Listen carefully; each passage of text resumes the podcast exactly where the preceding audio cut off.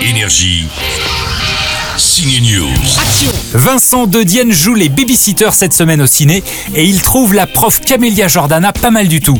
C'est elle ta maîtresse C'est moche normalement une maîtresse. Bonjour, vous êtes monsieur Canova, j'imagine Marguet, Vincent Marguet. Je porte le nom de ma mère. D'accord. J'y vais, papa. Euh, bienvenue. Parents d'élèves, c'est une comédie française qui commence par un mensonge, une embrouille, puisque tous les parents d'élèves et les profs vont prendre Vincent De Dienne pour le vrai père de l'enfant qui l'accompagne à l'école tous les jours.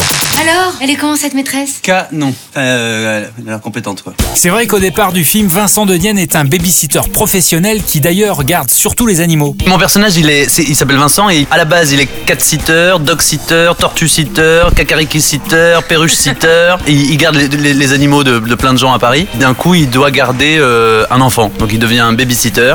Et puis, euh, a- avec la complicité de cet enfant, ils vont s'enferrer tous les deux dans un mensonge dont Camélia, entre autres, sera la, la dupe, la victime. Et euh, c'est quoi la fin de ma phrase et que nous, on vous a fait une rentrée du cinéma avec un film de rentrée.